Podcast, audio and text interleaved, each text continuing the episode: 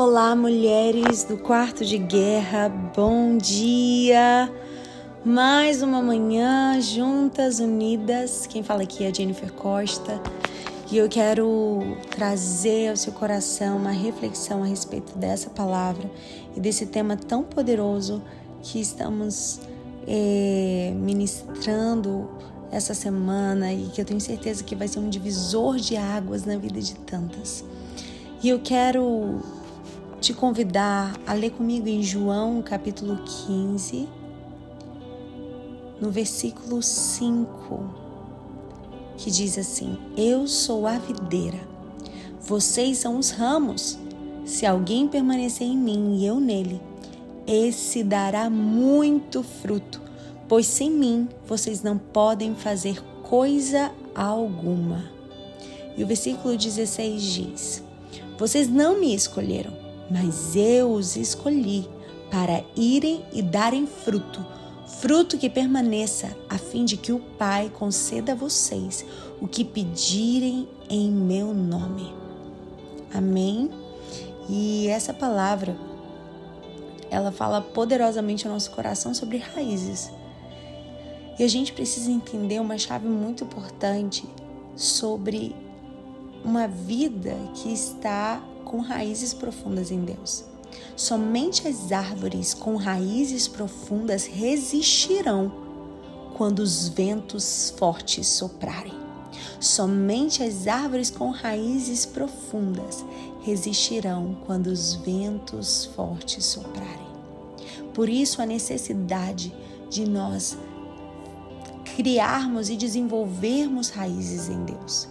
Sabe, nós vivemos em um tempo em que somos tão encorajados a sonhar grande, a pensarmos que, que tudo está ao nosso alcance, que a gente vai conquistar, que a gente vai vencer, que a gente vai enriquecer, que a gente vai é, conquistar sonhos materiais, sabe, viagens, bolsas.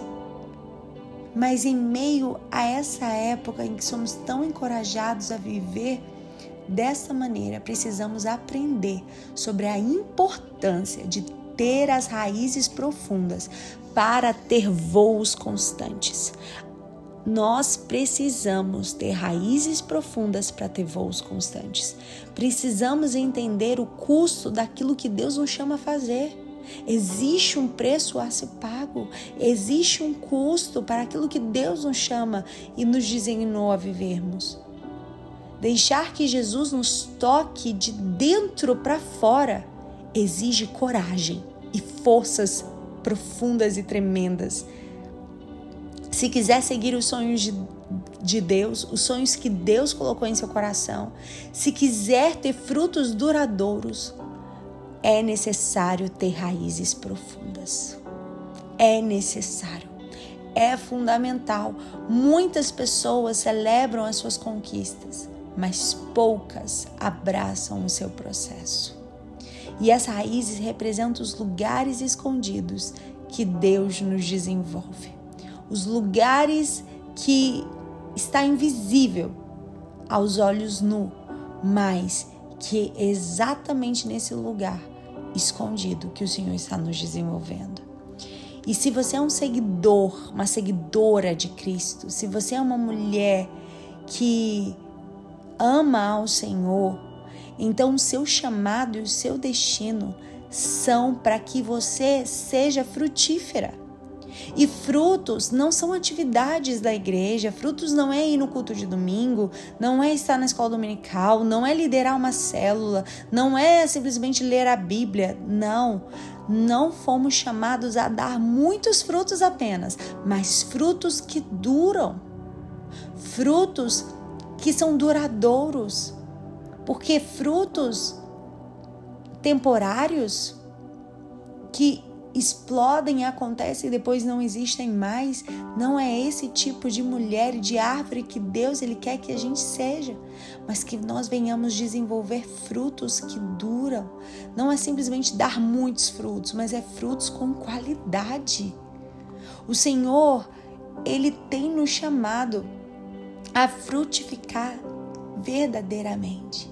E quando a gente fala isso, a gente fala de Deus desejar nos construir primeiro por dentro.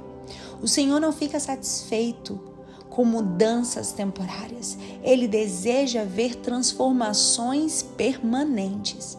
A Bíblia diz que só produziremos esses frutos se permanecermos nele. O que isso significa? Raízes antes do fruto.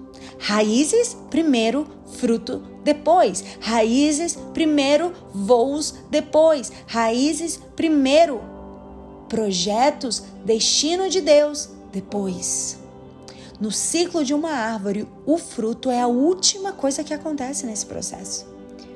Primeiro começa com uma semente que é jogada e lançada na terra. Quando chega no fruto, é o último estágio do processo de uma semente. É frutificar. E para essa ser uma árvore saudável, as raízes precisam ocupar muito mais espaço debaixo da terra do que a árvore que ocupa da parte de cima. E este é o princípio da fundação. A fundação sempre será maior do que aquilo que ela está suportando. Seu coração é exatamente o ponto de conexão que você tem com Jesus, o lugar que o Senhor vai te enraizar em Cristo o lugar onde ele vai estabelecer dentro de você e desenvolver dentro de você a mulher que ele quer que você seja. E para que você seja uma mulher de frutos duradouros, Deus precisa deixar você maior por dentro do que você é por fora. Uau! Sabe aquelas pessoas que você olha e você diz: Meu Deus, sei como o coração dessa pessoa cabe aí dentro, porque ela é tão maior por dentro do que aquilo que é exposto do lado de fora. E ele precisa, o Senhor ele precisa criar um conjunto de raízes no nosso secreto, antes dos frutos serem vistos do lado de fora. E muitos homens da Bíblia que tiveram um impacto duradouro no seu chamado, que tiveram um impacto no mundo, que frutificaram de forma constante, que fizeram uma diferença na história da Bíblia. Estes homens, se a gente olhar para a história desses homens que tiveram um impacto duradouro, nós vamos perceber que Deus os guiou para um tempo de preparo. O tempo de preparo é o tempo onde as tuas raízes serão alimentadas, crescerão para suportar o peso da glória de Deus que há de vir sobre você. Eu me lembro que quando eu estudava na escola dominical, tinha um pastor que sempre dizia assim: ele era juiz, pastor, ele era bem sucedido em todas as áreas da vida dele. Ele falava assim: eu orava e pedia, Deus, me dê estrutura para suportar tudo aquilo que o Senhor quer fazer na minha vida. Porque não adianta querer viver a promessa sem ter o suporte.